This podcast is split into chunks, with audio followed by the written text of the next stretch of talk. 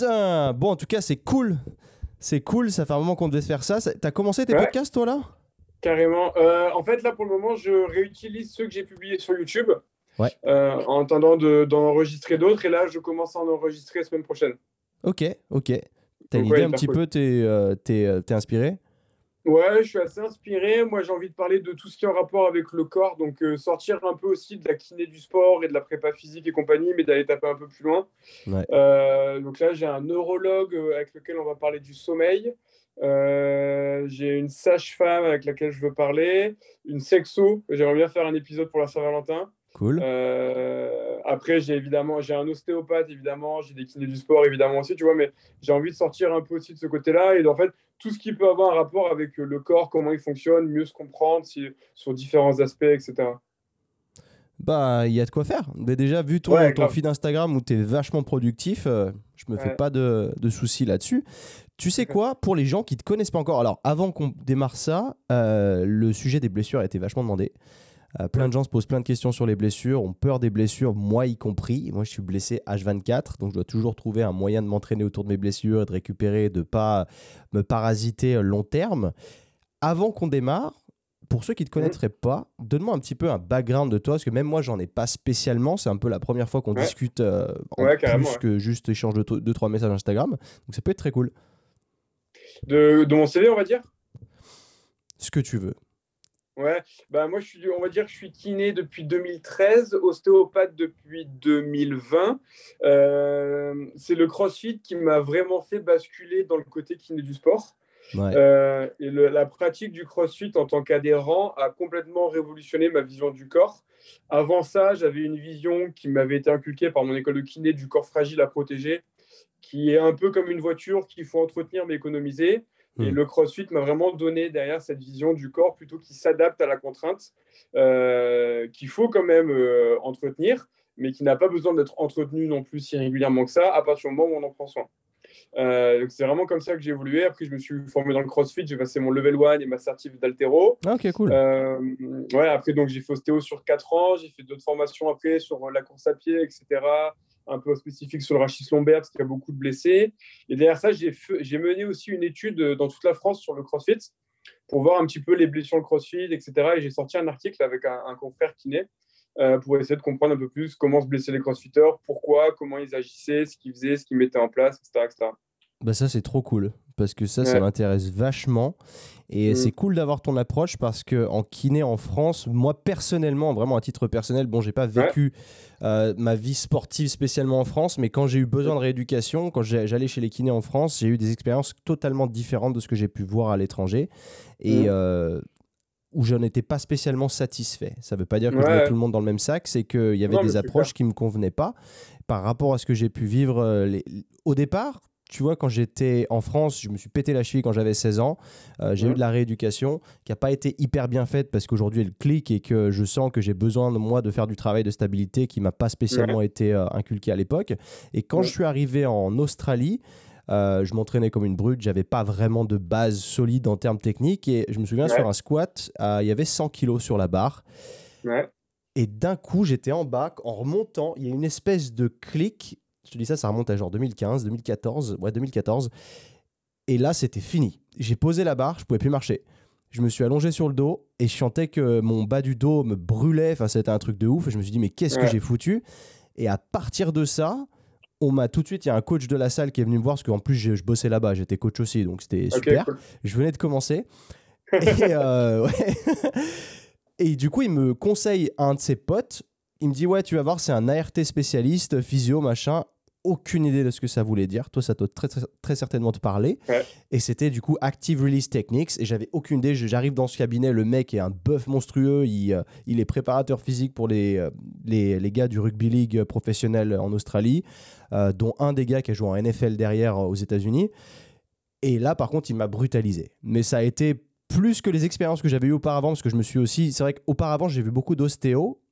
Ouais. Entre 14 et 20 ans, quelque chose comme ça, parce que je m'étais déplacé le coccyx quand je faisais du skateboard. Et euh, j'ai eu mal pendant longtemps. Ouais. Et j'ai vu des ostéos qui manipulaient, d'autres qui, qui étaient plus brutales que d'autres, etc. Mais le problème, il, il, était, il, il partait jamais.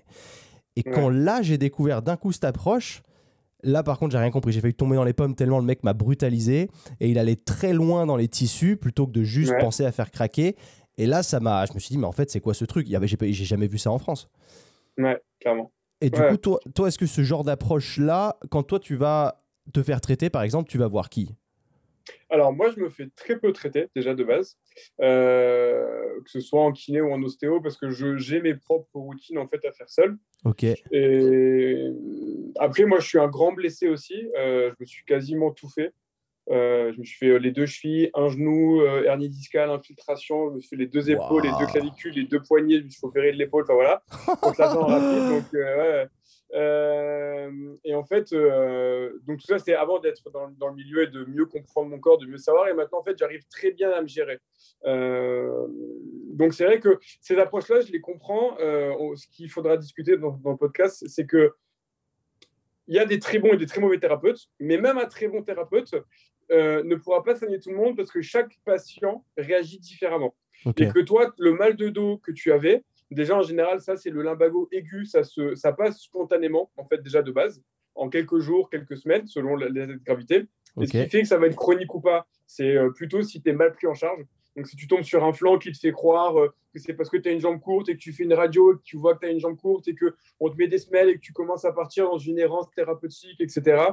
Euh, alors, on m'a appelé en même temps, je sais pas si ça a coupé ouais, ou pas. Ouais, c'est pas grave, ça a juste coupé la vidéo, mais pas, pas le micro. Ça, ça fait que ça va être chronique ou pas. Et d'aller voir un bon thérapeute, ça va juste réduire le temps avant que tu sois remis sur pied. Et derrière, ça peut éviter la récidive s'il arrive à comprendre pourquoi ce jour-là, sur le bas de ton squat, tu t'es blessé. Est-ce que c'était un défaut de mobilité de ta cheville qui fait que tu as compensé en thoracis lombaire? C'est très classique sur le squat. Est-ce que c'était une mauvaise gestion de ton volume d'entraînement? Est-ce que c'était parce que tu l'as mis plutôt en high bar et pas en low bar et du coup la position de ton tronc qui n'était pas adaptée? Euh, Moi, par exemple, j'ai un jour un patient comme ça.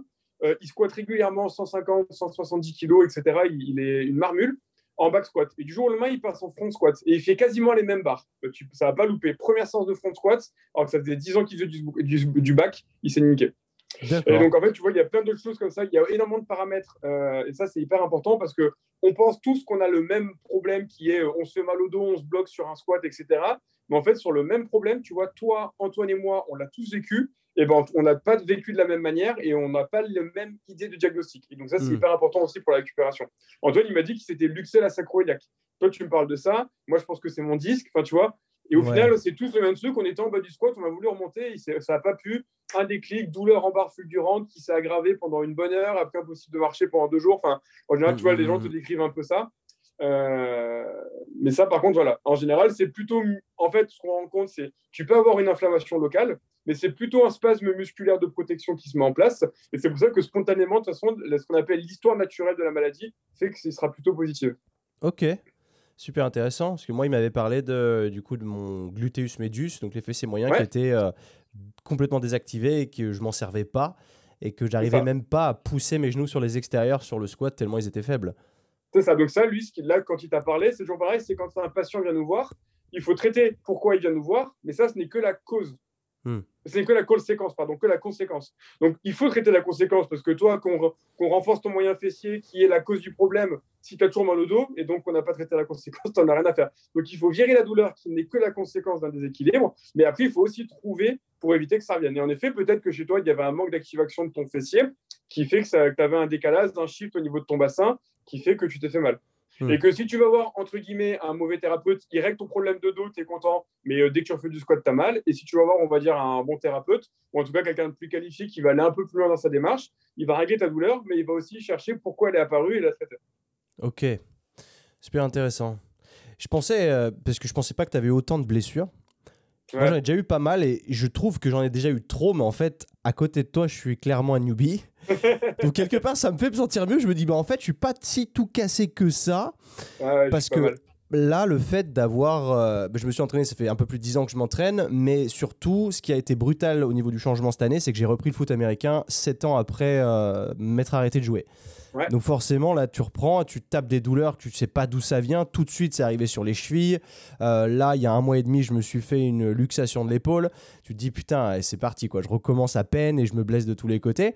Mais au final, toi, maintenant, malgré ton passé de blessure, tu dis que tu te fais très peu traiter, ce qui du coup m'intrigue vachement et ce qui est, super cool, ce que je peux en apprendre, parce que moi j'essaye d'y aller tous les 1-2 mois chez mon physio. Mais si Mhm. je peux y aller moins et que j'arrive moi-même à m'auto-traiter, c'est vachement bien. Du coup, malgré toutes tes blessures, comment, qu'est-ce que tu fais basiquement? Comment tu t'organises pour t'auto-traiter en fait? Alors, il y a plusieurs choses. Déjà, il faut savoir qu'on est tous inégaux face à la blessure. Et il y a des vraies prédispositions génétiques. Euh, moi, du coup, déjà, d'entrée de jeu, je sais que j'ai une génétique de merde.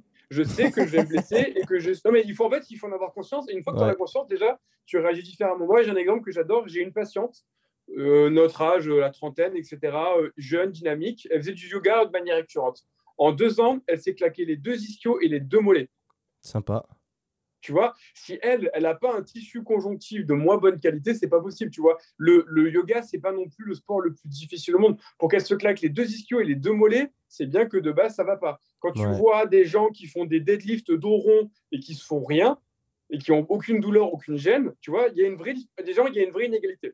Ça, il faut vraiment en avoir conscience. Et quand il y a des gens comme moi ou peut-être comme toi qui se sont beaucoup blessés, bah déjà, il faut savoir que nous, on va, être, on va devoir être beaucoup plus vigilants sur notre équipe, nos entraînements, le volume et le mode de vie. Moi, je fais beaucoup, beaucoup gaffe à mon mode de vie. Et par exemple, quand moi, j'ai une fille qui a 10 mois, mais quand elle est née, évidemment, euh, mon sommeil était de très, très, très mauvaise qualité. Et j'avais beaucoup plus de douleur et je me suis beaucoup plus blessé. Ouais. Donc ça, je fais gaffe. Maintenant, je vais adapter mon volume d'entraînement à mon mode de vie et pas l'inverse. Par exemple, j'essaie de plus m'entraîner le matin parce que moi, ma zone, mon point faible, mon tendon d'Achille, c'est mon rachis lombaire. Et on sait que le disque intervertébral, le matin, il est très gonflé.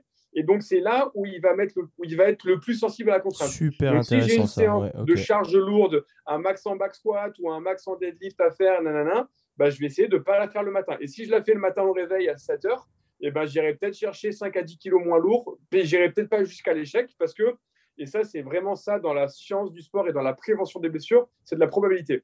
Donc, c'est juste que j'augmente la probabilité de me faire mal en Mm. allant chercher un PA au réveil. Peut-être que je me ferai pas mal, mais c'est comme ça que je me gère aussi, tu vois, en essayant de, de jouer sur ces facteurs-là. Ok, ok. Sup- Super intéressant. Tu vois, par rapport à ça, le matin, qu'il y ait des différences, euh, le fait Ouais. que ça soit gonflé le matin, pas l'après-midi, Mm. c'est vraiment intéressant. Pour le coup, euh, ça veut dire que, enfin, est-ce que c'est simplement propre à toi ça, ou est-ce que c'est bon, c'est plus gonflé pour tout, le le monde C'est propre Voilà. à tout le monde. Le disque intervertébral qui est comme un coussin rempli de flotte entre autres entre chaque vertèbre, donc entre chaque os, tu as un petit coussin moelleux. Il se remplit d'eau pendant la nuit, il se regorge. Parce que quand tu es debout, la pesanteur fait que le poids du corps met un peu de- pression. Et Ouais. donc, en théorie, on est légèrement plus petit le soir que le matin au réveil. Oui, Et donc, pendant la nuit, tu es complètement allongé, il n'y a plus de pression. Et donc, ton disque se regonfle comme une éponge qui se gorgerait d'eau. ouais. Et donc, quand tu te remets debout le matin au réveil, il est bien gonflé, mais du coup, il est complètement tendu. Ah, Donc, il va être plus susceptible de pouvoir faire une fissure ou en tout cas de pouvoir être douloureux si tu mets de la, du load, de la charge dessus. putain, excellent.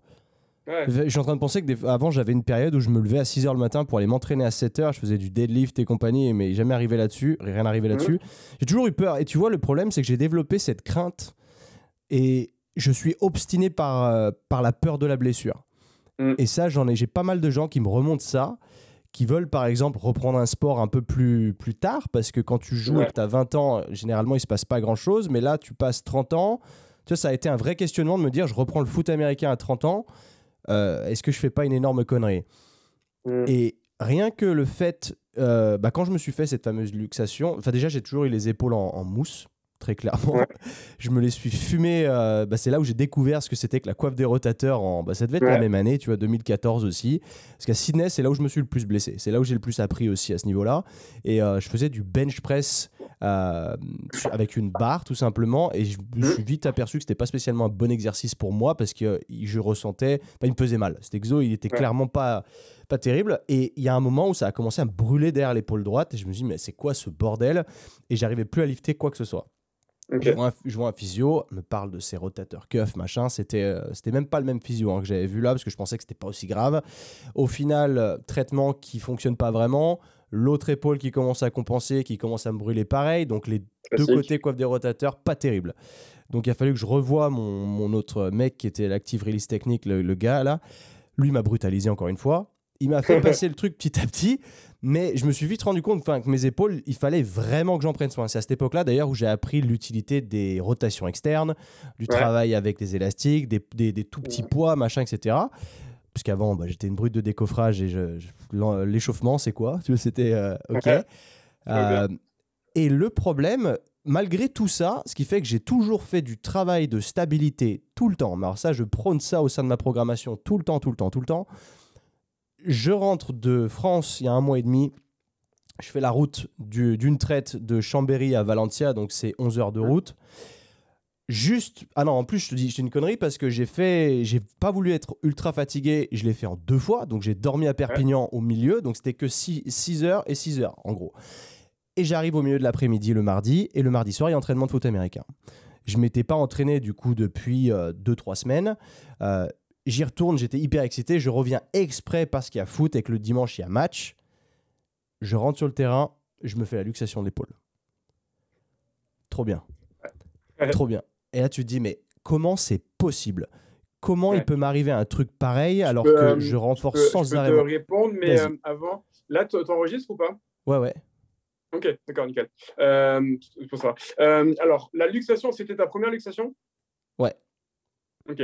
La luxation, euh, il y a des sports de prédisposition. Quoi qu'il arrive, tu vas jamais voir un mec qui fait du ping-pong se faire une luxation.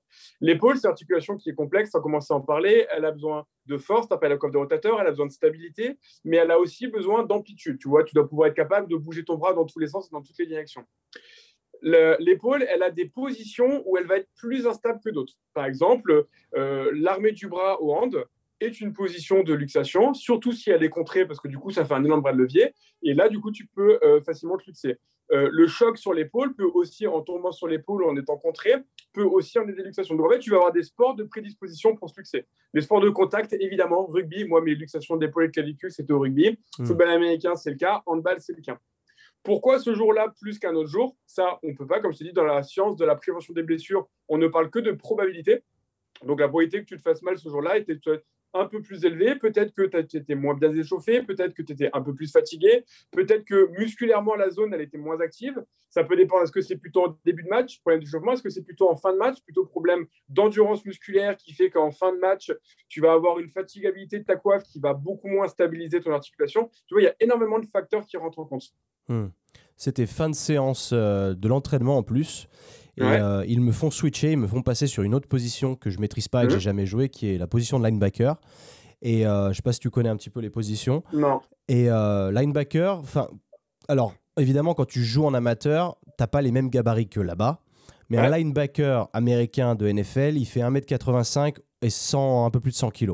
Donc c'est une brutasse. Moi, je fais 1m78, 82 kg. Donc en gros, moi j'ai le physique d'un defensive back, des mecs plus rapides mais qui du coup ont une zone plus ouverte à couvrir. C'est là où je joue d'habitude. Et là, ils me font passer linebacker parce que forcément on n'a pas les mêmes gabarits, mais j'ai un gabarit pour la ligue amateur qui peut passer en linebacker, mais j'ai pas envie de jouer linebacker. Donc déjà j'y vais à contre-cœur.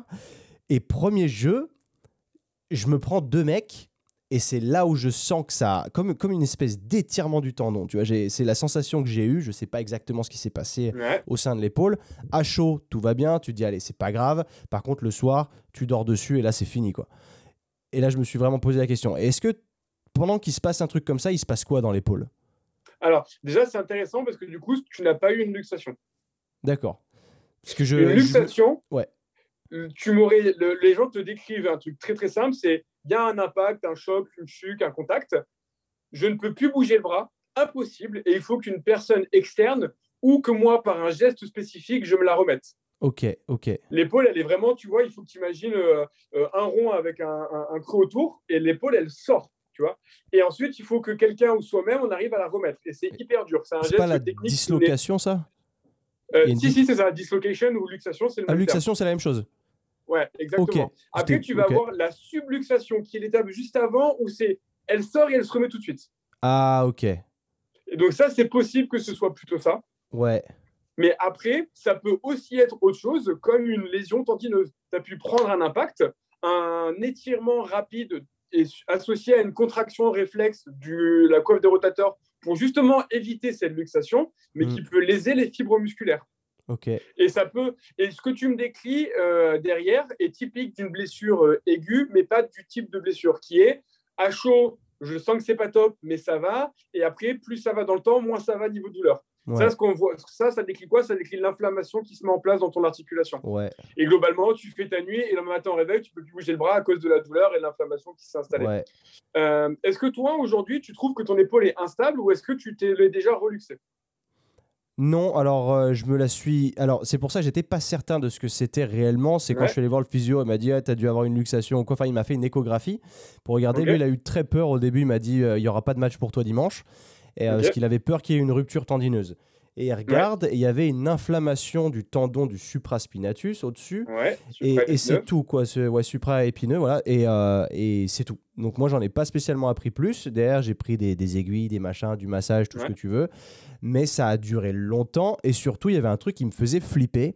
C'était que je, re- je ressentais une énorme instabilité, forcément.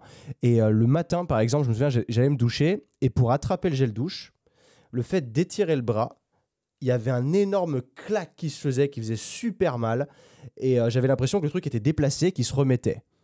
Mhm. Ça, ça te parle? Et ça, tu l'as plus du tout aujourd'hui? Non, aujourd'hui, je l'ai plus du tout. Et heureusement. Donc, à mon avis, en entendant tout ça, c'était plutôt une subluxation, tu vois. Ça s'est sorti remis direct. Au début, c'est un peu inflammé, un peu sensible. Ça claque un peu dans tous les sens parce que tu as une petite laxité qui se met en place. Tu as été Ouais. un peu immobilisé ou pas du tout? Pas du tout. Il m'a- dit d'arrêter. Mon, mon kiné m'a dit d'arrêter d'être con, très, très clairement. Euh, j'ai eu un peu de mal, donc j'ai fait Ouais. prolonger le truc. J'ai essayé de faire beaucoup, Ouais. beaucoup de travail de stabilité. Ça a été long. Et je t'avoue que Ouais. je n'en voyais pas le bout parce que même un mois plus tard, moi je pensais que ça allait durer 2-3 semaines. Un mois plus tard, j'avais encore mal. J'ai déjà loupé deux matchs. Et euh, là, ça fait 6 semaines, je crois, si je dis pas de conneries. On est mardi, donc c'était un mardi soir. En plus que là, juste après notre interview, je Ah, mais vais c'est aller, récent, je vais aller m'entraîner. Ouais, ouais, ouais, c'est ça. Bah, c'est pour ça que je te dis, ça fait un mois et demi. Et euh, c'était super récent. Je m'entraînais, je faisais super gaffe après. Mais j'étais encore euh, un peu con dans le sens où dès que je faisais un peu du mouvement, je faisais plus de poussée verticale. Parce que ça, par Mhm. contre, c'était pas possible. Me suspendre à une barre, c'était plus possible non plus. Euh, ça, ça faisait super, super mal. Quoi. Et du coup, j'étais sans arrêt. Ouais, donc en fait, au niveau des délais, tu vois, je serais... en fait, là, l'idéal dans ce cas-là, c'est l'imagerie pour poser le diagnostic de oui ou non. Est-ce que euh, il y a eu une atteinte des tissus qui stabilisent l'articulation? L'articulation, elle est stabilisée par deux choses. Les éléments qu'on va appeler plutôt passifs, un peu comme les cordes, et c'est ce qu'on appelle plutôt la capsule et les ligaments. Ça, c'est des cordes et c'est un gros sac qui stabilise tout ça. Quand on se fait une luxation ou une subluxation, ces tissus-là, ils sont étirés et ils deviennent un peu laxes. C'est exactement la même chose que pour une entorse de cheville. Je me fais une entorse de cheville, j'ai un étirement de mon ligament qui a besoin de cicatriser. Euh, L'IRM, elle va permettre de savoir est-ce que oui ou non ces tissus, ils ont été euh, chez toi lésés et distendus de Mhm. manière plus ou moins importante selon la gravité. Euh, c'est important parce qu'à six semaines, c'est quand même très tôt si c'est une subluxation pour reprendre les sports à risque. Donc les Ah sports ouais. de contact, euh, etc. Ouais, ouais. Ouais, ouais. Pour te donner un ordre d'idée, euh, moi, un patient qui viendrait me voir, le, le protocole, ce serait environ trois semaines d'immobilisation stricte. Ouais. Donc, il peut bouger un peu là-dedans, mais pas de sport, pas de levée de bras et compagnie. Puis reprise progressive et après renfort, stabilité, etc. Euh, mais par contre, la reprise entre je refais un peu de muscu et je retourne sur le terrain, il y a un vrai gap en rééducation de travail de stabilité, travail de contact. Mon patient, je le pousse sur la table, il doit se rattraper avec les deux mains, etc. etc. Il doit passer d'une main à l'autre. Tu vois, il faut réapprendre à ton épaule à travailler sa stabilité de manière active. Parce que Mm. à cause de l'inflammation, les tendons de la coiffe vont moins travailler, donc il va falloir les stimuler pour qu'ils se retournent à niveau. Et deuxièmement, si tu as eu une atteinte ligamentaire ou de la capsule, les tissus passifs vont moins faire leur travail. Donc il faut d'autant plus que les tissus actifs, les tendons et les muscles, fassent leur taf. Hmm. Et ça, c'est valable, tu vois, pour les gens qui nous écoutent, pour n'importe quelle entorse ou n'importe quelle luxation. C'est toujours les tissus passifs qui sont abîmés, le ligament croisé, le ligament de l'entorse de cheville, et on les suppléante avec de la stabilité active, du renforcement de la cheville, du renforcement du quadriceps ou des ischio-jambiers pour le genou, etc. etc. T'es en train de me régaler. Parce que là, j'apprends plein de trucs. Je me dis, putain, en fait, je suis vraiment un trou du cul, quoi. Parce que la, la blessure, enfin, je suis, je suis tête brûlée, très frustré. Euh, je veux surtout pas m'arrêter parce que je me dis, je suis trop lancé, quoi. C'est pas possible. Ouais. Et euh, c'est vrai que là, bah, du coup, j'ai rejoué au foot dimanche. Je suis resté Mhm. pas mal en retrait. J'ai pas pris de contact. J'ai fait exprès. Je, voilà, ce soir, je vais encore y aller mollo. Mais euh, enfin, ça a été parce que même un mois après, il y a une fois où j'ai voulu retourner sur le terrain et j'ai voulu essayer d'intercepter un ballon qui était très haut. Et j'ai lancé le bras en l'air. et ça a claqué, tu vois. Et là, j'ai fait Allez, Ouais. c'est fini, on rentre à la maison. Et c'est. Et c'est ça, et ça Mais fait vraiment. intéressant Ouais, parce c'est- que c'est c'est le, le schéma classique euh, des, des gros sportifs. Que moi, j'ai beaucoup de sportifs au cabinet. Tu vois, des, des mecs qui veulent pas s'arrêter parce qu'ils veulent pas perdre leur foulée, ils veulent pas régresser, ils veulent pas rentrer là-dedans. Ils essayent de faire, euh, mais en bricolant un peu à gauche à droite avec un peu de renfort et en faisant un peu gaffe. Sauf que en fait, toi, tu as un sport où malheureusement, tu vas être soumis à des contraintes que tu ne peux pas contrôler. Le mec, il va arriver plein de balles, il va arriver plein de balles. Il va pas te dire est-ce que c'est bon ton épaule, tu vois? Et donc, à un moment donné, même si toi, tu essaies de faire gaffe, tu vas y être stimulé, tu vas y être euh, euh, confronté, pardon. Et là, le risque, c'est que si c'était bien une instabilité, bah, tu te refasses mal, que tu sois cette fois obligé de faire tout le protocole dont j'ai parlé en amont, mais sur un tissu qui sera sur une deuxième entorse ou luxation, une fois plus, si c'est bien ça le diagnostic. Ouais. Et on sait que pour les entorses ou luxation, que ce soit cheville, genou ou épaule, plus t'en fais, plus t'en fais. Parce que plus tu vas étirer ces tissus passifs, plus tu vas te retrouver avec un truc un peu caoutchouteux qui ne maintient plus rien. Et l'une des, des euh, indications, par exemple, pour opérer quelqu'un d'une épaule qui s'est beaucoup luxé, c'est parce que justement, il s'est luxé plusieurs fois, plusieurs fois, plusieurs fois. Et moi, j'ai des patients qui me disent, bah, écoute, maintenant, Emmerich, moi, je me luxe quand j'enlève mon t-shirt, tu vois. Eux, je te rassure, c'est pas ton cas, ils en sont à 7, 8 épisodes, tu vois. C'est comme, mais c'est quand même euh, impressionnant. Mais ouais. Pourquoi? Parce qu'en fait, ils n'ont plus du tout de structure passive et maintenant, ils font qu'avec de l'actif. Est-ce qu'il y a un moyen, du coup, de renforcer la structure passive et de, de raccourcir les, les tissus? Non, c'est pas possible. Alors, naturellement, ça va être l'immobilisation après la blessure, les fameuses trois semaines dont je t'ai parlé. Ouais. Et après, tu as des opérations qui ont pour but justement de venir suturer. Donc, l'épaule, par exemple, ça s'appelle un, un bancarte. Donc, le chirurgien, il vient dans l'épaule et en fait, il essaie de suturer, de rattacher un peu tous ces tissus-là et après, il referme. Horrible. Ça, c'est l'opération numéro 1. la deuxième plus connue s'appelle un latargé. Il vient prendre un petit bout d'os qui vient placer devant l'épaule pour faire un rempart antérieur, parce que l'épaule, très souvent, elle se luxe vers l'avant, pour faire un rempart antérieur. Et c'est cette os, cette butée osseuse qui vient stabiliser. C'est les deux grands types d'opérations ah. qu'on a pour stabiliser une épaule. C'est bien ça, parce que du coup, c'est plus possible après que l'épaule sorte. C'est toujours possible, mais c'est reste extrêmement rare. Euh, c'est vachement intéressant.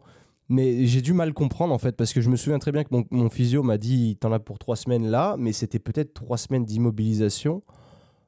Parce que moi, j'ai, euh, moi, pour moi, je me suis fait le truc, je me suis dit Dans deux semaines, je reprends comme si de rien n'était. Et en fait, vraiment pas quoi. Et ça, m'a, ça a été horrible parce que bah, on reprend la saison, les deux premiers matchs, je les joue pas.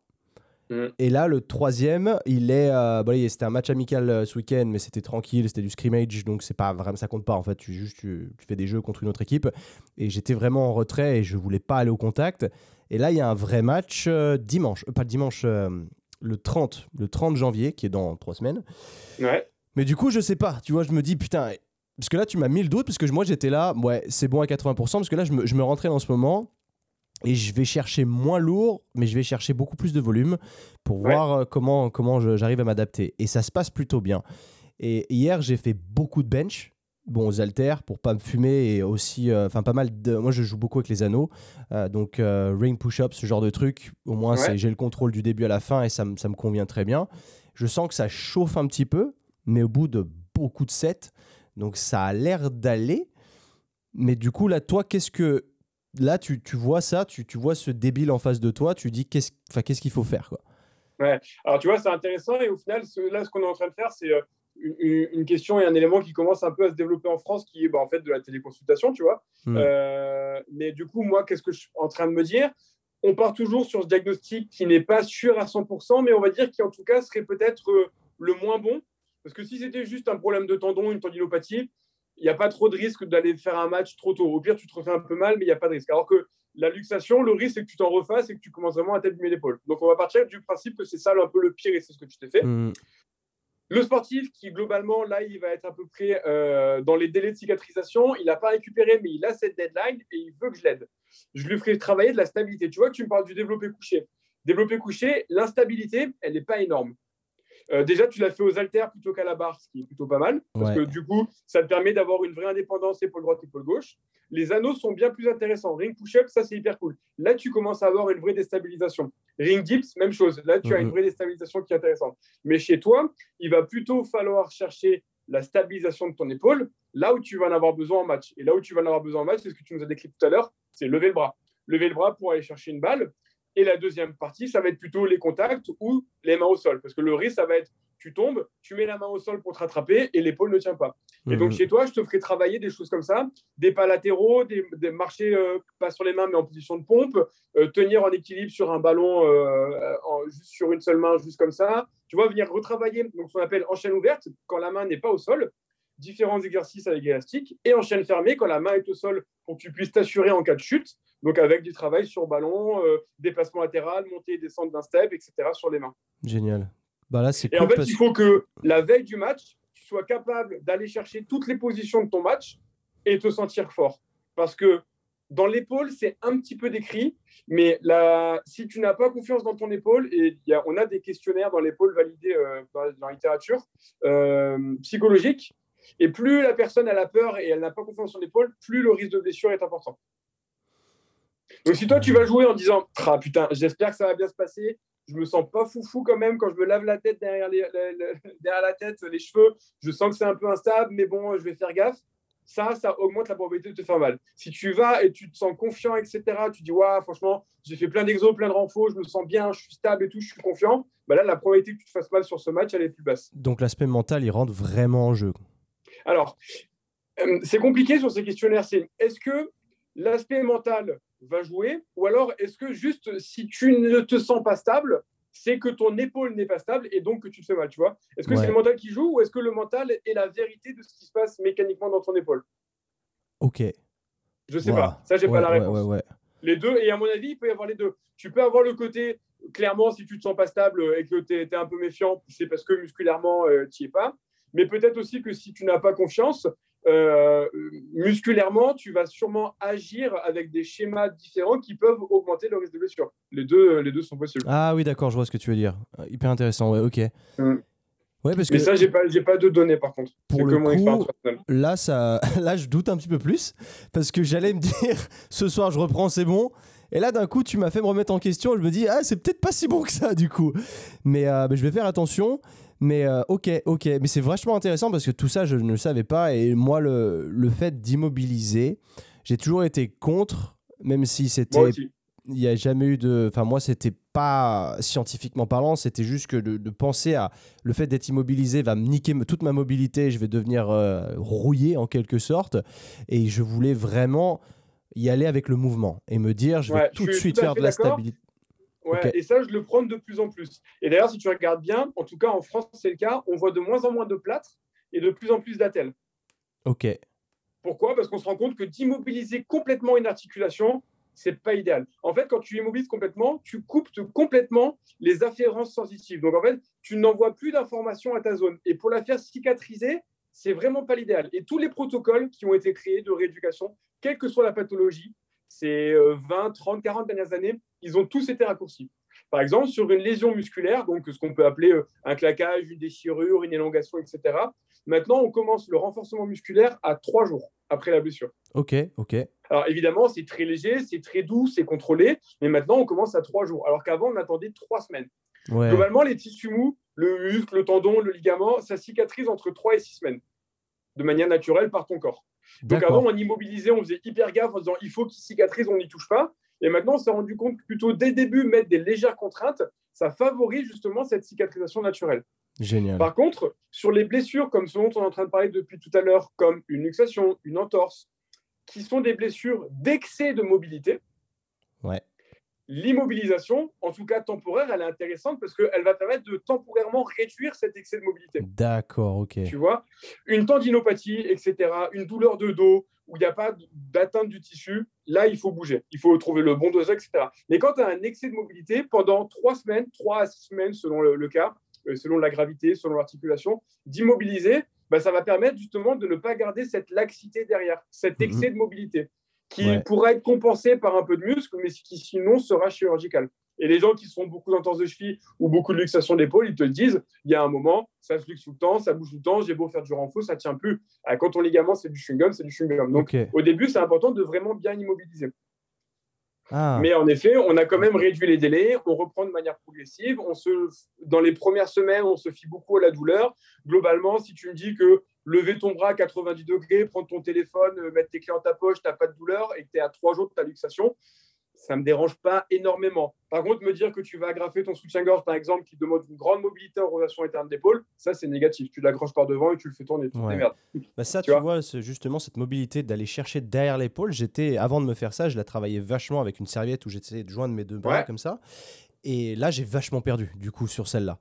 Et c'est là où je voyais tout de suite si j'avais mal ou pas. Et c'est, je le notifie tous les matins quand je me douche et que je dois aller me frotter le dos. Quoi.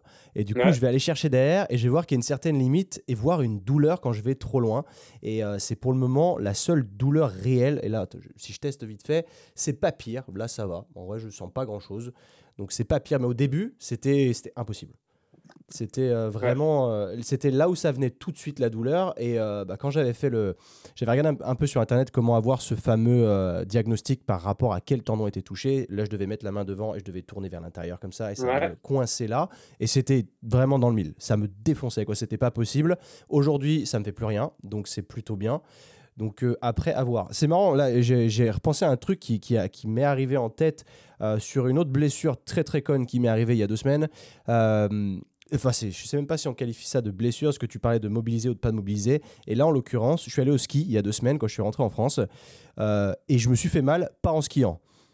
je me suis fait mal à cause des chaussures de ski de merde parce que tu, tu marches comme un robot. Et j'étais euh, au restaurant à la, folie, à la Folie Douce pour, pour manger entre, entre le matin et l'après-midi de ski. Et en allant dans le resto, bah, ça n'a pas loupé une flaque de, de glace. Je glisse mon corps récupère automatiquement, mais tu sais, ça fait une petite hyperextension. Ouais. Et ça me fait mal. Et depuis, j'ai toujours mal. Où ça? En bas du dos. Là où ça, en fait, euh, comme si ça avait compressé un truc tellement ça a été hyper rapide.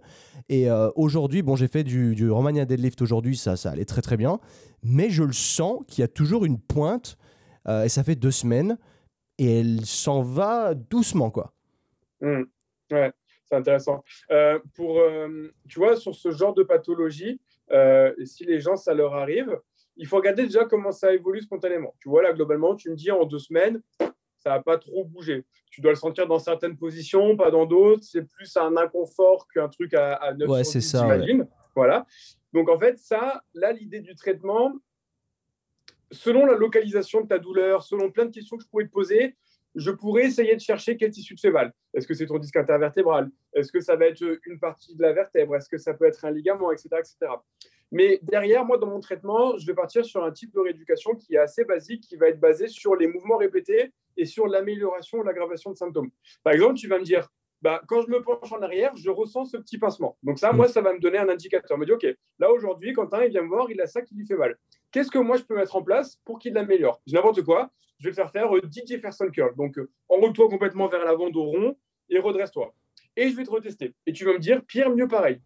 Et en fait, je vais prendre comme ça. Alors, je ne vais pas les prendre au hasard et je vais les prendre en fonction bah, de ton interrogatoire et de mon bilan, mais je vais prendre comme ça des mouvements que je vais te faire répéter et je vais regarder de quelle manière ça peut augmenter, diminuer ou ne rien changer à tes symptômes. Et hmm. comme ça, derrière, je pourrais te prescrire toute une routine d'exercice, de mobilité ou de renfort pour que derrière, toi, tu puisses le refaire chez toi et qu'on diminue cette sensibilité sur l'extension. Ok, ok. J'ai pensé typiquement à, ça d'ailleurs, parce que j'ai fait du Jefferson Curl directement.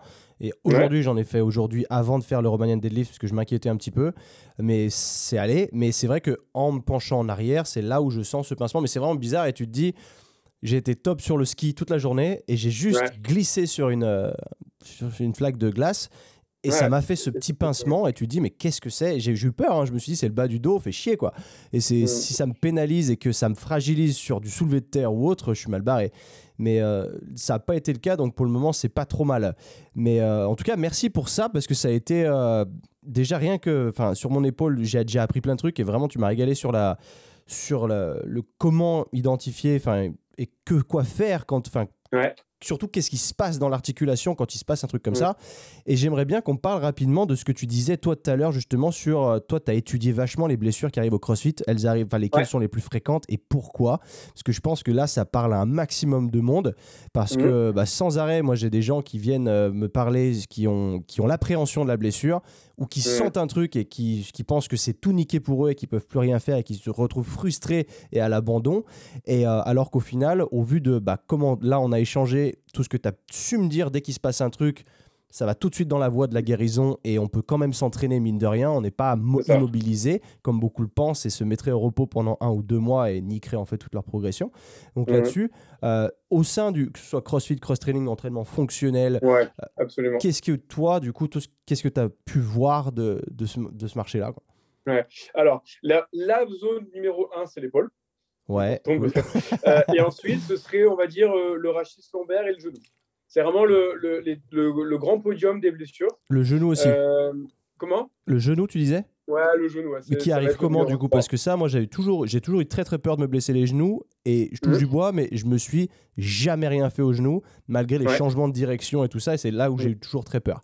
Donc, comment est-ce que ça arrive au sein Moi, dans l'étude que j'avais menée, euh, je n'ai pas euh, demandé aux individus, donc c'est une étude qui a été menée sur quasiment 4000 euh, personnes, si je ne dis pas de bêtises. Je n'ai pas demandé de diagnostic parce que, d'un point de vue de l'étude, euh, entre ce que le mec pensait, ce qu'aurait dit le médecin, ce qu'aurait dit le kiné, ce qu'aurait dit l'ostéo, pour une douleur, il aurait pu me dire quatre diagnostics différents. Donc j'ai juste demandé l'articulation et les gens ont répondu le genou. Par contre, moi, de mon expérience de terrain, les crossfitters, en général, c'est soit le tendon rotulien, soit ce qu'on appelle un syndrome fémoro-patellaire ou un syndrome rotulien, mhm. euh, qui est plutôt l'articulation du genou, pour faire très simple, vis-à-vis -vis de la rotule. Donc en fait, ces deux pathologies-là, ce sont des pathologies de surutilisation. Tendinopathie du tendon rotulien, donc en gros du quadriceps, mais la partie de la rotule, c'est trop de contraintes dans ton tendon par rapport à ce qu'il est capable d'encaisser et il devient douloureux. Mhm. Et un syndrome rotulien ou un syndrome fémoro-patellaire, c'est souvent l'arrière de la rotule, la partie du cartilage, qui devient douloureuse.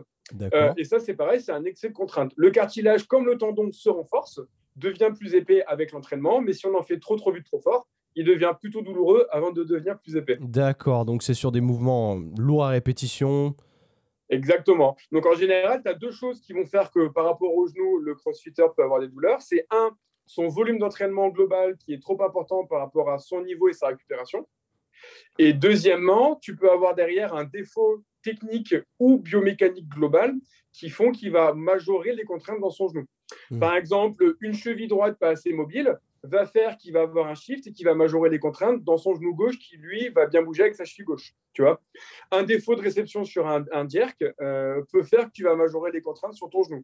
Tu vois euh, un déficit de force dans ton tendon d'Achille va faire que tu vas majorer les contraintes dans ton genou sur des sauts, sur des box jumps, etc. Ouais, ok, ok. Donc ça, voilà. Donc en fait, c'est trop de contraintes, mais c'est exactement ce qu'on disait au tout, tout, tout début. C'est la douleur dans le genou n'est que la conséquence. Donc, le kiné, il va te faire toutes les techniques qu'il connaît pour faire que ton tendon va mieux. Mais s'il ne comprend pas pourquoi euh, il est devenu douloureux, tu vas avoir mal. Donc, soit il t'aide parce que tu as juste mal géré ton volume d'entraînement, ta récup, tu es passé de je m'entraîne deux fois, je m'entraîne six fois, etc. Et là, le kiné euh, ou l'ostéo peut être un vrai guide pour te rediriger là-dessus. Soit il y a un vrai décalage biomécanique ou technique. Et dans ce cas-là, si c'est biomécanique, c'est plutôt le kiné-ostéo. Et si c'est technique, c'est plutôt le coach en fait qui doit te, te réintégrer à un bon schéma. Ok. Eh, mais la zone numéro 1, ça reste quand même l'épaule. Ouais, mais ça, je, je suis pas surpris parce qu'au vu de bah, les, anneaux, enfin l'altéro, le snatch, tout ce genre de trucs, je suis pas étonné du tout.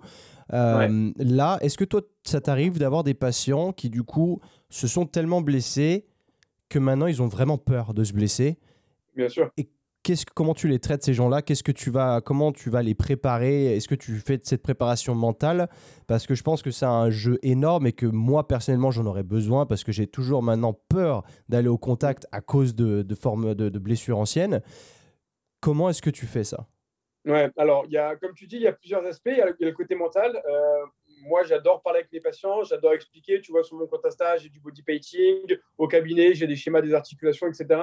Euh, souvent, les sportifs, ils sont en plus preneurs d'informations, de mieux comprendre leur corps, de mieux comprendre leur anatomie. Et donc, déjà, leur expliquer et souvent de dédramatiser. Euh, rares, mais vraiment très rares, sont les blessures dont on ne récupère pas complètement. Quelle que soit en fait l'ancienneté, tu peux avoir mal depuis 5 ans aux épaules. Si tu n'as pas fait ce qu'il fallait, bah en fait, euh, c'est normal que tu as encore mal et ça peut se traiter, tu vois. Et c'est parce que tu as mal depuis très longtemps euh, que tu ne pourras pas guérir. Donc en fait, il y a un vrai côté de réassurance. Donc là, c'est le discours du thérapeute qui est hyper important et moi, je prends du temps avec les patients pour leur expliquer tout ça. Euh, l'anatomie, la bioméca, les mots que j'utilise, leur dire que on, dit toujours oui, c'est mon tendon qui est inflammé, etc. En vrai, il y a rarement des inflammations. Il va avoir une inflammation comme quand chez toi, quand vraiment tu as pris un pet et tu as senti un truc. Mais en fait, un crossfitter, un mec qui fait euh, du street, qui fait de la muscu et qui sent son épaule sur le bench, sur les dips, sur du handstand, etc., lui, souvent, il n'y a pas d'inflammation, tu vois. D'accord. Et globalement, tu vois, tout à l'heure, tu me parlais des tests spécifiques de certains tendons de l'épaule. Bah, ça, c'est des choses qu'on commence à faire de moins en moins. Parce qu'en fait, on s'est rendu compte que savoir que ce soit ton supraépineux, ton infraépineux, ton long biceps, tu vois, les différents tendons de la coiffe, en fait, on s'en fout. On veut savoir que c'est ton tendon, on veut savoir qu'il n'y a pas autre chose à traiter et on va renforcer ta coiffe, on va renforcer tes tendons pour qu'ils deviennent moins douloureux, moins sensibles et plus résistants. Et ça, je leur dis aussi aux patients, tu vois, pour qu'ils sortent de schéma de j'ai une inflammation, je suis fragile, il faut que je fasse attention, etc. derrière, et ça, tu vois, quand je te parlais du CrossFit, qui est génial parce que le CrossFit propose beaucoup d'activités de transfert. Le CrossFit ne prône pas le repos et prône l'adaptation. Tu vois, chez les handicapés, ils ont des catégories adaptative training, etc., qui est génial pour euh, des gens en fauteuil roulant. Et il y a une vraie démagogie de, OK, le mec, euh, moi, j'ai déjà envoyé un mec faire euh, les Open de CrossFit, donc un, une petite compétition mondiale assez facile d'un mec qui vient de se faire opérer de l'épaule, justement. Et je lui avais adapté tous les watts, tu vois. quand il y avait du handstand, et eh ben, il faisait un truc avec le bras pas opéré, etc. Donc, en fait, toujours montrer à ton patient ou à la personne qui a mal qui, en fait, déjà, il y a plein de trucs qu'il peut faire. il va plutôt falloir, pendant trois semaines au début, se focaliser là-dessus. Mm. Et ensuite, la douleur, surtout quand on a mal depuis longtemps, et souvent les, pratiquants, c'est ça, n'est pas significatif d'une lésion, et ni, de la gravité de la lésion, ni de la délai de cicatrisation. Et tu peux t'entraîner avec une douleur. Par contre, le thérapeute, il va être là pour te dire bah, quel type d'exo va être toléré, quelle charge, combien de fois par semaine, etc., etc. Et une fois de plus, ça, quand tu dis ça à la personne qui a peur, lui dire c'est pas grave si tu as mal, ça peut arriver, ça montre que le, le tissu t'envoie un message parce qu'il n'a pas encore la capacité de résister à la contrainte. Mais vu qu'on va le rendre plus fort et plus résistant, ça va être de moins en moins. D'accord. Et derrière, le dernier point, c'est de réexposer la personne à ce qui lui fait mal de manière progressive. Par exemple, une personne qui est instable et qui a peur de faire la position de l'arme du bras, donc réceptionner une balle, etc., et eh ben, il va falloir la ramener. Au début, elle va y aller toute seule. Et puis, elle va rattraper un petit ballon en mousse. Et puis, avec un élastique. Et puis, avec de la vitesse. Et puis, les yeux fermés. Et puis, hmm. pendant que je la pousse. Et puis, à la fin, elle se retrouve à faire ça de manière ouf. Une personne qui a mal et qui, nous dit, qui a peur de faire du, du soulevé terre, par exemple, parce qu'il a peur pour son dos, eh ben, je vais lui expliquer toutes les variantes du soulevé terre. Si tu as peur, bah, fais-le plutôt avec plus de flexion de genou au début. Comme ça, tu auras moins de contraintes dans ton rachis lombaire. Et puis ensuite, tu vas le faire plutôt jambes tendues, mais avec des charges plus légères. Et on va réaugmenter. Et puis, tu m'as dit que tu avais mal le lendemain. Mais est-ce que tu as eu mal parce que tu t'es blessé ou est-ce que tu as eu mal parce que la zone était hyper congestionnée parce qu'on a fait un gros volume? Et en fait, quand tu discutes, souvent, les, petites douleurs qu'ils peuvent avoir le lendemain, elles ne sont pas si mauvaises que ça. C'est plutôt qu'ils n'ont plus l'habitude, etc., etc., Et moi, je ne compte plus le nombre de patients euh, que j'ai rendus très douloureux, mais qui, au final, en discutant avec eux, euh, n'étaient que des courbatures, mais ils n'avaient plus du tout l'habitude de bosser la zone. Et en fait, ça les fait flipper, tu vois. Mais quand tu es sportif, tu as l'habitude. Mais quand tu as les personnes un peu plus sédentaires, ça a été après la séance Ah non, non, ça a été horrible, j'ai eu hyper mal. Mais vous avez mal où Aux cuisses et vous avez mal quand Quand j'ai son l'escalier. Et quand j'appuie, ça fait mal. bah, c'est des courbatures, Mais par contre, si tu les rassures pas, bah, c'est pareil. Donc en fait, ça, c'est même chez les sportifs de niveau. Sauf que eux, les, les courbatures, ils ont l'habitude. Ok. Vachement intéressant. Tu sais quoi J'ai deux petits points à, te demander. avant que je vois l'heure tourner, euh, je sais que tu as, tu, es, tu es une vie de papa Buzy et puis il faut que j'aille au foot aussi ce soir. Deux trucs hyper pertinents enfin que, qui, que moi me dérange et euh, que j'ai pu entrevoir aux, alentours. La première, c'est les douleurs parfois au cou qui arrivent de nulle part. Qui, euh, tu fais un petit mouvement, d'un coup ça claque et t'as mal. De quoi est-ce que ça, ça, vient? Comment ça mhm. se fait malgré, tu vois, un entraînement avec euh, beaucoup de gainage, beaucoup de mouvements fonctionnels, pounds, tout ça? Comment ça se fait que parfois le cou, il a, il, a mal pour pas grand-chose quoi? Alors, il y a deux choses. C'est est-ce que la douleur est associée à une perte d'amplitude? C'est ça le plus important en fait. Tu vois, je te donne l'exemple, je ne sais pas comment exactement te répondre là-dessus, mais par exemple, le fait d'aller chercher à gauche ou à droite comme ceci, bah, il y avait un moment où, là en ce moment, j'ai rien, mais il y a un côté que je peux vachement stretcher, je sens, et l'autre côté, là, ça va faire mal en fait, dans le, côté où je plie justement. Et ça, j'ai jamais réussi à l'expliquer, et à chaque fois que ça m'arrivait, il a fallu que je vois mon physio qui me fasse craquer un petit peu, et ça passait. Mmh. Donc ça, c'est intéressant. Ça, euh, tu vois, c'est toujours une bonne question sur le côté. Quand tu inclines ta tête à gauche, donc ton oreille gauche qui touche ton épaule gauche, c'est censé étirer à droite. Et si tu ressens un pincement plutôt du côté que tu es en train de fermer, bah en fait, tu n'es pas en train de faire de la mobilité, tu es plutôt en train d'impacter deux structures les unes par rapport aux autres. Et là, c'est exactement ce que tu me décrivais. D'un côté, tu sentais bien l'étirement du côté allongé, et de l'autre côté, tu ne sentais pas l'étirement et tu sentais plutôt que ça pinçait. Exactement, ouais. Ça, c'est un, manque de mobilité à l'étage. C'est-à-dire que le rachis cervical, euh, c'est sept vertèbres cervicales qui doivent toutes bien bouger les unes par rapport aux autres. Et tu peux des fois avoir un petit manque de mobilité sur un étage parce que chaque vertèbre euh, est mobilisée par des grands muscles, le trapèze qu'on connaît tous, le long du cou, etc. Mais entre chaque vertèbre, tu as aussi des muscles. Et tu en as mmh. plusieurs par étage. Et donc ça, des fois, tu peux avoir au niveau euh, vertébral des dysfonctions dans cette zone-là, donc là, ça commence à être un peu technique, qui font que les mouvements ne se font pas bien. Mais pour faire très simple, l'ostéopathe ou la personne que tu vas voir quand elle te manipule, qu'est-ce qu'elle fait? Elle te fait craquer. Avant, on pensait qu'on remettait en place. Maintenant, on commence à comprendre que ce n'est pas le cas, euh, qu'il n'y a rien qui se déplace et qu'il n'y a rien qui se met en place, mais que c'est plutôt quand il fait ça qu'il te fait un stretching très rapide de ces petits muscles en fait à l'étage. Et en fait, ce qu'il vient de te faire, c'est un petit étirement localisé d'un muscle qui allait de ta vertèbre numéro 5, par exemple, à ta vertèbre numéro 6. Et toi, derrière, tu te sens mieux et tu trouves que tu peux à nouveau mieux bouger parce que cet étage-là, il bouge mieux et tu n'as plus ce pincement. Donc ça, c'est hyper efficace, mais malheureusement, c'est un côté euh, court terme. Ouais, ouais, ouais. Sur le long terme, ce qu'il faudrait, c'est venir faire du renforcement un peu spécifique dans la zone là, d'un côté et de l'autre des muscles. Et donc là, euh, moi, je me base beaucoup sur le, la méthode FRC. Je pense que tu commences à entendre parler aussi de ton côté. FRC Ouais. Bah, FRC, en encore, mais fait, je c'est euh, euh, FRC, donc c'est Functional Range Conditioning. D'accord. C'est euh, euh, Dr Spinac qui a développé ça et qui commence vraiment à se développer partout en France et à mon avis dans le monde entier, qui est euh, du travail de mobilité, mais toujours associé à du renforcement musculaire euh, dans les nouveaux degrés d'amplitude. Et donc chez toi, mais en fait comme beaucoup, les fins d'amplitude, souvent, on ne les travaille pas. Et donc musculairement, tu n'as pas la même activation musculaire que quand tu es dans une mobilité un peu globale. Hmm. Un exemple concret que moi j'adore prendre, tu pourras le tester quand on aura coupé le podcast. Tu viens faire un étirement de ton quadriceps. Donc en gros, tu ramènes le talon à la fesse. Et d'un seul coup, tu essayes de lâcher le pied et de contracter ton ischio pour que le pied ne bouge pas. Ouais. Et ça, tout le temps, les gens ils trempent. Pourquoi? Parce qu'ils n'ont pas l'habitude de contracter leurs ischio-jambiers dans cette position-là. De la même manière, ici, je peux moi majorer un peu avec ma main, mais en fait, si je lâche, ma tête, elle revient. Et je suis incapable Ah. musculairement d'aller chercher ces derniers degrés. Pourquoi? Parce que mes muscles n'ont pas l'habitude de poser dans ces positions. Et venir faire du renforcement musculaire dans ces angulations spécifiques te permet en fait de mieux te mobiliser dans tous les degrés d'amplitude et de plus avoir de temps en temps ces blocages et ces pincements parce qu'en fait, tu as des muscles qui n'ont plus l'habitude de bosser dans certaines positions. Un muscle se renforce à sa longueur plus ou moins 20 degrés. Mm, mm, Et mm, donc, si tu vas pas chercher tes fins d'amplitude, tu vas être beaucoup moins fort. Le Nordic hamstring, par exemple, c'est un super Ouais, exemple. ouais. Tu peux être hyper fort des ischios.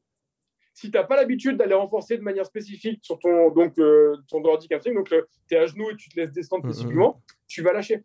Parce que c'est des angulations spécifiques. Et donc, FRC, donc c'est vraiment ce travail de mobilité. C'est moi, ce que moi j'utilise beaucoup sur ces petits blocages-là au niveau cervical. Et ça, c'est des- c'est c'est une formation ou c'est comment ça se passe? Ouais, c'est une formation que j'ai fait en plus. Celle-là, je l'ai fait aux Pays-Bas. Euh, elle se fait aussi bien pour les coachs que pour les physios. C'est des Euh, séminaires ou euh, tu peux Ouais, t'inscrire c'était en un ligne séminaire de deux jours dans une box de CrossFit. Après, bah, je vais regarder. ils ouais. ont tout un concept. Ils ont FRC, FRA, FRS, etc. Moi, je conseille vraiment beaucoup FRC. Elle est hyper intéressante, surtout pour des gens comme toi, tu vois, qui sont hyper intéressés, qui travaillent beaucoup et, et qui ont compris en fait que l'ostéopathe, c'est bien, mais il y a quand même un côté effet à court terme qui Ouais. Ne peut pas tout régler. Des fois, l'ostéopathe, et moi je suis ostéo, et tu peux vraiment sauver des vies presque sur des trucs où les gens sont bloqués. Mais chez les sportifs, il y a plus un côté euh, j'ai besoin de me faire manipuler parce que je me sens raide que Mhm. je vais régler le fond du problème. Après, Ouais, ouais. ça, c'est ma pratique d'ostéo et ça n'engage que moi. hein. Je ne veux pas remettre en compte euh, les compétences des autres ostéopathes. Mais quand je vois ce dont, en fait, quand je vois ce que viennent chercher les, les sportifs chez l'ostéo, c'est ça en fait. Ok. Putain, vraiment su- super cool. Parce que ça, j'en avais aucune idée. Et c'est vrai que je cherchais toujours le quick fix, euh, court terme à chaque fois. Parce que bah, quand ça t'arrive, tu te dis, allez, putain, c'est reparti, il faut que j'y retourne. Mais Mm. je vais vraiment creuser parce que ça, ça m'intéresse beaucoup. Et moi, j'aimerais réussir à. Parce que quand tu m'as dit, je me fais presque jamais traiter, j'étais, putain, moi aussi, j'aimerais bien faire ça. Après, parce que là- je me fais presque jamais traiter parce que de toute façon, la prévention de l'ostéo, j'y crois moyennement. Pour moi, c'est beaucoup plus efficace d'avoir euh, un mode de vie, une hygiène de vie et Mm. de travailler ta mobilité de ton côté. Et une fois que j'ai une douleur qui apparaît, bah, si je me bloque le dos, je sais que de toute façon, spontanément, ça va passer naturellement. Mais tu vois, j'ai fait une vidéo l'autre jour quand je m'étais bloqué les lombaires sur YouTube, où justement, je reprenais jour après jour, j'ai expliqué mon évolution et j'étais volontairement pas allé voir un thérapeute. Parce que de toute façon, sans thérapeute, ça serait bien allé. Alors peut-être que j'aurais eu deux, trois jours un peu moins douloureux, mais spontanément, ça aurait été mieux. Mais par contre, en effet, euh, l'ostéopathe, quand on est bloqué, ça nous fait du bien. Et avant un match, un mec qui veut se faire manipuler une thoracique, il veut que ça craque, il veut se faire lifter, bah, tu lui fais et ça lui fait du bien. Et il a peut-être pas envie, tu vois. Nous, et toi et moi, on est des gens qui sommes, on est intéressés par ça, ça nous passionne, on veut prendre soin de notre corps. Mais tout le monde n'est pas dans ces situations-là. Et donc, Mhm. dans ce cas-là, euh, l'ostéo, c'est mieux que de rester avec son blocage. Parce que, par Complètement. contre, garder ce blocage, il y a quand même un risque derrière de compensation et d'aggravation. Ok, ok. Mais Cool. tout le monde n'a pas envie de passer euh, 20 minutes tous les jours à venir faire comme ça, des rotations lentes et contrôlées Un, un, euh, un, de chaque articulation, etc. Ils appellent ça des cars. Euh, donc, euh, Ouais, il faut ensuite vrai trouver le bon c'est. équilibre. Il faut vraiment en avoir envie parce que c'est chiant. Et là, je vois que je, je, le fais sur les épaules et ça me saoule de faire des mouvements contrôlés, etc. Mais il faut le faire et c'est vrai que. Non, mais c'est carrément pertinent ce que tu viens de dire et tu, tu, tu rajoutes vraiment de, de, la valeur ajoutée là-dessus. C'est génial. Le deuxième petit point, du coup, on va sauter directement dessus, c'était à propos des le support pied-cheville, plante de pied. Ouais. Là, on voit pas mal. Enfin, moi, j'aime beaucoup Knees Over Toes Guy. Absolument. Qui m'avait aidé euh, à l'époque où il n'était pas connu. Euh, on était rentré en contact. Qui m'avait il m'avait filé un coup de main sur. Euh, j'avais une douleur au genou qui je savais pas d'où ça venait et les kinés, enfin les, les ostéos que j'étais allé voir, parce qu'en en fait il se passait que je squattais et à en dessous de 90 degrés il y avait un clac qui se passait à chaque fois sur mon genou droit et il n'était pas là avant. Et il était trop prononcé pour que je le laisse de côté malgré que ça fasse pas mal ou quoi. Et quand je suis allé voir des, des praticiens en France, et ils m'avaient dit, bah c'est pas grave, tant que ça fait alors il y avait tant que ça fait pas mal c'est pas grave peut-être mais va pas squatter en dessous de 90 degrés c'est dangereux. Donc souvent ça, c'est revenu. voilà voilà ça ça me plaisait moyen à partir du moment où le mec me disait ça c'était dans ma tête je ne te reverrai jamais. Et euh, voilà et, euh, et, après donc c'était là où Knees Over Toes Guy m'a aidé. Et en effet c'était j'ai fait beaucoup de travail au foam roller de, de release des tissues euh, en haut sur les fléchisseurs de hanches etc et il y avait en effet un truc qui était méga tendu et qui faisait que dans ce certain mouvement, ça me faisait dévier la rotule ou je ne sais pas. Euh, et à force de faire ce travail de release, ça claquait plus. Quoi. là, je me suis dit, putain, en fait, truc de fou. Et ça m'amène à, parce que ça, ok, c'était un petit problème vite fait, mais lui, il a vraiment sa stratégie de bah, renforcer avec sa, routine, renforcer les genoux, renforcer les chevilles, mmh. renforcer les tibialis, etc., que je trouve génial et que je fais toutes les semaines. Mais malgré tout ça, j'ai continuellement, si je t'avais contacté il y a quelques temps, j'avais mal toujours, euh, cheville, pied, souvent des tensions sous les pieds, etc. Et le fait de prendre le foutu S, ça n'a pas aidé. Le fait, si je vais courir déjà au mois de mars, j'ai un semi-marathon à courir, mais ça fait longtemps que j'ai pas couru et là je me fais du souci. Je me suis fait faire des semelles Mmh. qui fixe le problème de temps en temps. Déjà, je peux pas les mettre dans mes chaussures de foot, donc ça sert à rien là-dedans. Mais je les mets dans, mmh. mes, bah, dans mes nanos, par exemple, ou dans mes chaussures de tous les jours. Et mmh. ok, c'est vrai que j'ai plus de douleur, parce qu'avant, j'avais une douleur antérieure de la, euh, au niveau de la cheville à l'intérieur.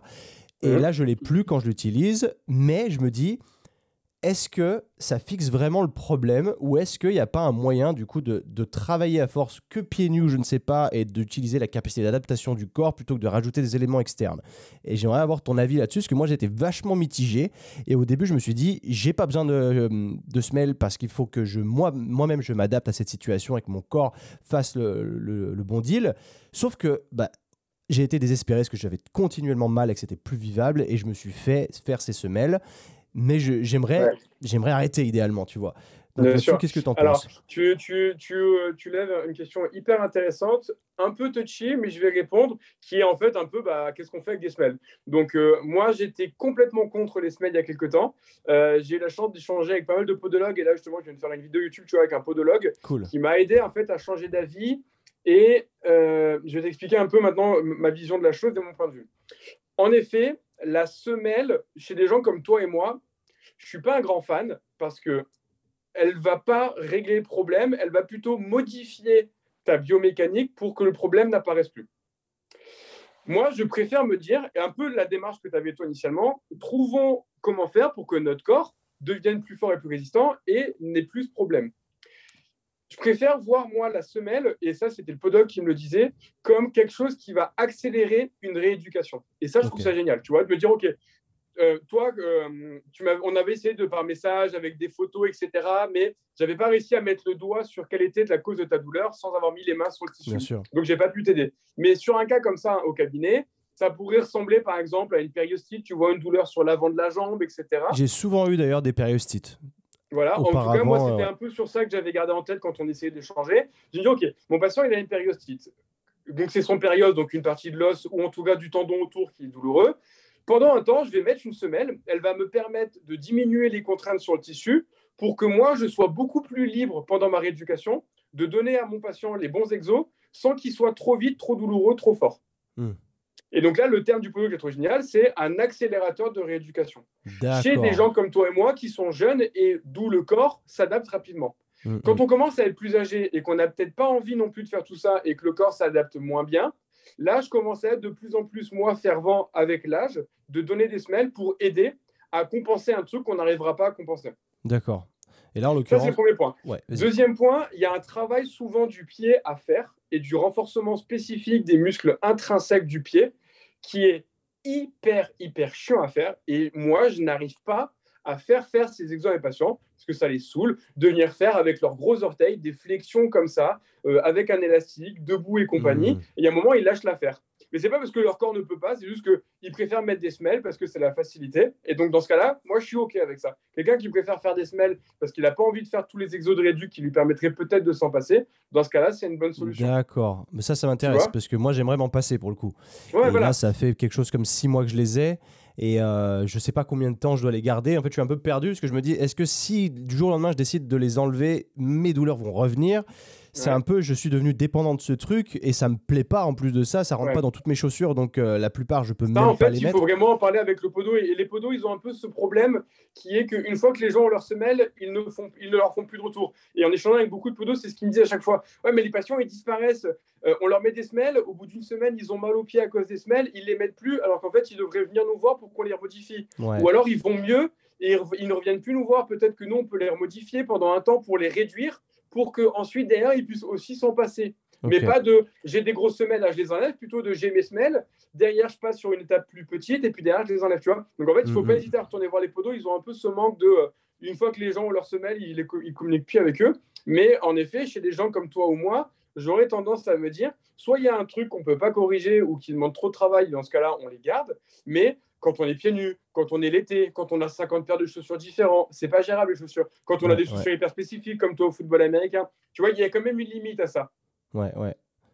Mais par contre, en effet, euh, chez toi, on n'avait pas réussi à trouver euh, quelle était la lésion, mais tu vois, de passer tout de suite par l'étape semelle sans avoir essayé de faire une rééducation avec un bon thérapeute, c'est un peu dommage parce qu'il y a quand même cet effet, alors peut-être pas cache-misère, mais euh, je me suis juste adapté différemment et j'ai pas vraiment réglé le problème. Et le jour où tu vas devoir aller courir et t'as pas tes semelles, bah, il y a un peu cette épée de Damoclès au-dessus de ta tête qui est de bah, est-ce que je vais pas me refaire mal et du coup tu deviens dépendant à un matériel externe. Ouais, je suis d'accord. Parce que j'ai essayé de voir. Exactement comme euh, squatter avec des chevillères, hein, des genouillères. Tu vois oui, tu vas sûrement, si tu as un problème au genou, euh, pouvoir refaire du squat avec les genouillères. Mais le jour où tu n'as plus de genouillères, tu, tu vas te faire mal. Et en fait, tu n'as pas du tout réglé le problème. Tu l'as juste modifié. D'accord. Ouais, parce que j'étais allé voir mon, physio justement avant de me faire des semelles, parce que j'étais clairement contre l'idée. Et c'est lui qui est, il n'arrivait pas à régler le truc et il m'a dit tu devrais aller voir un podologue. Euh, bah, c'est lui qui m'a donné le contact d'ailleurs pour aller faire ses, semelles. Quoi. Mais là, je me pose la question, je me dis est-ce que je vais devoir les porter toute ma vie? Ou est-ce que dans six mois, je peux dire c'est bon, je les enlève? Quel est le bon moment pour savoir? Là, c'est le podologue qui pourra te dire. Ouais, ok. Parce que je fais des retours euh, réguliers à ce mec-là et je les ai déjà fait modifier plusieurs fois parce qu'elle me faisait des ampoules à l'intérieur du pied. Enfin, c'était chiant et ouf. Mais c'est vrai que s'il y a vraiment des méthodes derrière de renforcement pur et dur du gros orteil ou quoi, même si c'est ultra chiant, je, mmh. le fais, c'est pas grave, je le fais. Mais en fait, c'est compliqué parce que le, le, ton physio, il n'a pas vraiment réussi à euh, poser le diagnostic, j'ai l'impression. Ouais, ouais, ouais, non, c'est ça. Et donc, tant que tu n'as pas de diagnostic, c'est compliqué derrière de pouvoir adapter. Je pense que là-dessus, il a été un peu feignant et tout de suite, ça a été bah, semelle. Débrouille-toi semelle. Ça, au départ, ça a été euh, de, comment, de, de, faire beaucoup de release dans les, dans les mollets. Donc, au départ, j'avais même eu, je t'avais dit, ça, ça me brûlait derrière euh, l'ischio gauche. Et c'était une brûlure comme nerveuse. Et là, c'était plus supportable. Donc là, il m'a traité à ce niveau-là en faisant beaucoup de, de relâchement, bah, de traitement en tissu euh, profond de, des ischios et des mollets. Et ça a été.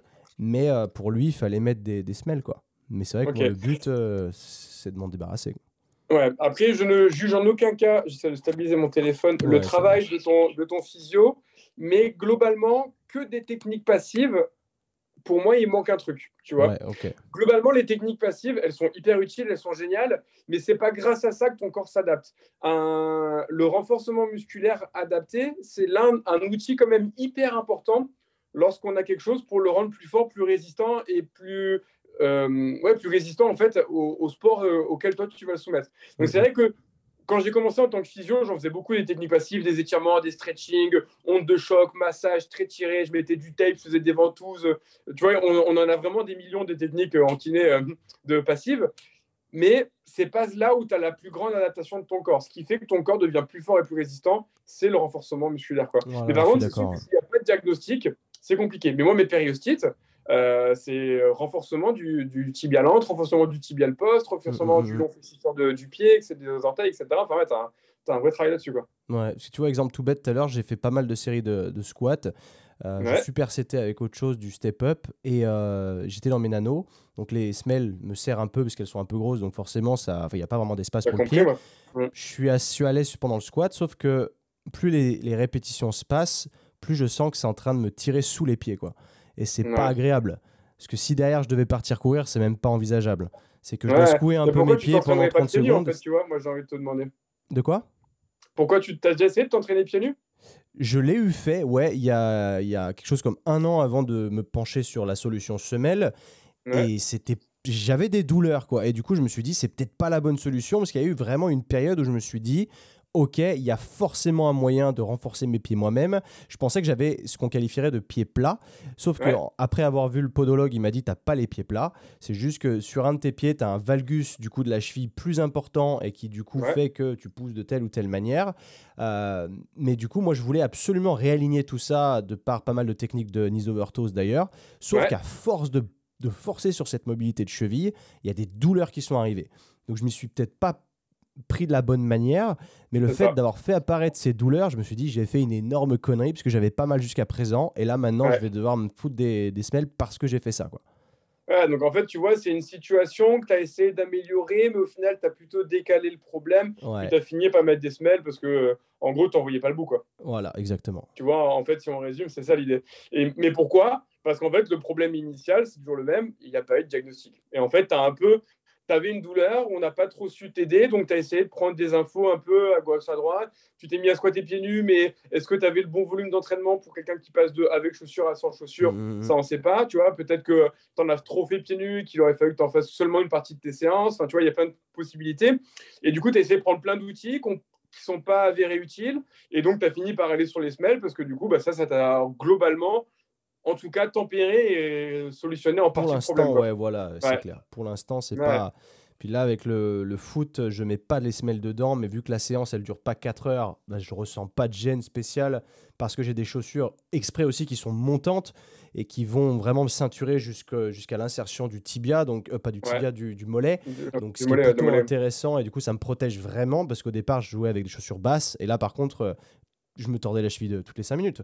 Donc ça, c'était même plus envisageable, tellement j'ai, comme tu parlais, bah, le, fameux chewing-gum autour de, de l'articulation, où je me suis tellement fait d'entorse aux chevilles que maintenant j'ai la trouille. Et euh, ça, a été, ça a été le problème. Je me suis dit, putain, maintenant, il faut peut-être trouver une solution. Donc j'avais une mobilité réduite au niveau de mes chevilles euh, pour mes squats, etc., que j'ai dû ben, retravailler par-dessus. Mais derrière, ça m'a apporté aussi des problèmes. Donc c'est vrai que je me suis dit, est-ce que je suis... Je me suis pas détruit tout seul? Mais tu m'as bien rassuré quand même tout là en disant que rien n'était, enfin plus ou moins rien n'était. Euh, ouais, non, non, tu vois, détruit dans le sens. En fait, l'entorse de cheville, par exemple, à répétition, est une blessure dont on ne peut jamais complètement récupérer parce que ton ligament n'aura plus jamais la même forme. Ouais. Et par contre, toutes les autres douleurs dont tu me parles, ça, euh, pour moi, il faut juste trouver le bon diagnostic puis le bon dosage. En fait, euh, aujourd'hui, dans, le milieu du sport, il y, avait un, un, nouveau consensus qui était sorti, je crois que c'était il y a un an. C'était pour nous thérapeutes, lorsqu'un sportif vient vous voir au cabinet avec une douleur, mais qui n'a pas eu un traumatisme, partir du principe qu'il n'est pas blessé. Ok. Tu vois? Il a une douleur, mais pas besoin d'aller faire obligatoirement une imagerie. Partir du principe qu'il y a juste une douleur et qu'il faut traiter cette douleur. Plus évidemment après la cause pour essayer de comprendre pourquoi elle a apparu. Mais en fait, pour essayer de dédramatiser un peu la situation et les diagnostics à tout va, de l'inflammation, de ceci et de cela, où les sportifs des fois peuvent un peu s'engrainer. Et je trouvais ça hyper cool de me dire, ok, le mec il vient me voir à l'épaule, il a, tu vois, le truc classique. Euh, il commence, euh, il a eu un peu mal en faisant un peu de bench et puis c'était de moins en moins bien. Puis maintenant, il a mal un peu à chaque répétition. Partir du principe qu'il sait pas une blessure et que après, tu peux avoir un mec qui s'est flingué évidemment, mais pour dédramatiser le cas et justement éviter ce que, un peu ce que les craintes que tu devais avoir et que sûrement d'autres personnes doivent avoir de euh, je me suis complètement déglingué, euh, j'ai forcé, j'ai déconné, je me suis fait mal, etc. Ouais, tu t'es fait mal dans le sens où tu as une douleur, mais tu t'es peut-être pas fait mal dans le sens où aujourd'hui, si ta cheville elle est sensible, euh, ou ton tibia à l'intérieur, tu vois, où la zone à l'avant de ton tibia est douloureuse, c'est pas pour autant qu'il est abîmé hmm. et que c'est irrécupérable surtout. Ok, ok, très clair. Eh ben franchement, Émeric, tu m'as vraiment régalé. Tu as surmonté mes expectations, même mes attentes, pardon. Euh, Avec grand plaisir. On sent que tu es vraiment passionné. Ah ouais, et euh, moi, je suis très sensible à ce sujet-là et tu m'en apprends beaucoup. Et je pense qu'il faut que je creuse davantage. Puis tu m'as rassuré sur pas mal d'aspects. Parce hein, que je T4, m'étais tu dit, je hein. m'étais dit, euh, je m'étais dit, je suis foutu là maintenant. Mais euh, c'est vraiment cool parce que j'ai vraiment eu cette appréhension. Tu vois, quand j'ai joué au foot américain de 20 à 23 ans, quelque chose comme ça, c'était Ouais. cool. Mais le fait d'avoir dû arrêter et euh, bah, parce que j'étais coach et que je pouvais plus m'entraîner le soir et que si je me blessais, j'avais plus de boulot, basiquement. Euh, Le fait d'avoir repris là, parce que j'avais toujours eu un goût amer dans la bouche en me disant putain, j'aurais aimé jouer plus longtemps, fait chier. Et là, le fait d'avoir pu reprendre, mais de me sentir moins. Enfin, je me sens. En, en soi, je suis plus fort à 30 ans que je l'étais à 20, ça c'est clair, c'est Ouais. indéniable au vu de l'expérience que j'ai accumulée. Malgré tout, je suis peut-être un peu plus fragile au niveau des blessures. Mais tu m'as quand même ra- rassuré pas mal sur tout ça et, et vraiment merci. Parce Avec que là, je pense que tu vas aider beaucoup de gens ce soir. Parce Ouais, qu'il y a, il y a sans arrêt des interrogations sur les blessures et moi je suis pas apte à y répondre et là, euh, Ouais, là c'est c'était très hein. cool. Euh, si, Est-ce que tu fais de la téléconsultation du coup? Non, pas énorme. Non, c'est plus les patients que j'ai déjà qui de temps sont en déplacement et dans ce cas-là, D'accord, je les ok. prends en charge. Mais euh, pas énorme. En fait, juste parce que de toute façon, déjà de base au cabinet, j'ai trop de boulot Hmm. pour me dire que je vais débloquer des nouveaux créneaux pour prendre de la Ça marche, marche. Donc euh, c'est vrai que je le fais pas trop. Eh ben, à tous ceux qui nous écoutent, c'est mtonkiné, H-E-M. Yes, absolument. C'est comme ça que j'ai trouvé son prénom, Ton Kiné. et euh, vraiment très très bon travail que je suis depuis longtemps et vraiment très cool. Là, merci Emeric aujourd'hui, tu m'as tu m'as vraiment régalé sur le sujet et tu m'as aussi interpellé sur le fait que il va falloir que je creuse un peu plus sur des, des domaines et qu'on a rien n'est acquis et qu'il y a toujours à apprendre et c'est c'est génial. Donc euh, vraiment trop cool. Merci beaucoup pour ton invitation. En tout cas, merci pour ton podcast que moi j'écoute beaucoup, que je trouve hyper cool, hyper enrichissant quand tu as des invités ou quand c'est du perso. euh, donc euh, merci à toi et puis continue en tout cas. et peace. What's up, what's up, c'est terminé pour aujourd'hui. Merci à tous ceux qui nous ont écoutés jusque-là. Emric a été incroyable, vraiment. Je, je lui ai couvert d'éloges parce qu'il m'a régalé sur un domaine qui. Il est, il est hyper passionné, ça se ressent. Et moi, j'y suis très sensible et j'adore ça. Et du coup, vraiment trop bien. Donc, euh, donnez-lui un follow. Allez regarder ce qu'il fait sur Instagram ou même YouTube, il me semble. Et il est très démonstratif dans ses vidéos. C'est super facile à comprendre. Il décomplexifie le truc et c'est génial au niveau anatomique. Euh, J'adore vraiment son, son contenu. Merci à tous ceux qui écoutent le podcast. Si vous voulez le partager, c'est avec grand plaisir parce que vous savez que c'est comme ça qu'on fait tourner le podcast. C'est le bouche à oreille. hein. Il n'y a pas de secret. Je ne paye pas de pub pour faire de pour euh, faire tourner le podcast, mais c'est bien grâce à toi que je le fais, grâce à toi et tes reviews. Donc, euh, drop-moi une review encore une fois, tu le sais, un petit 5 étoiles, ça fait pas de mal, ça mange pas de pain. Merci, on va faire intervenir davantage de gens parce que la valeur ajoutée est folle, donc c'est génial. Et puis, euh, et puis à très bientôt. Allez, ciao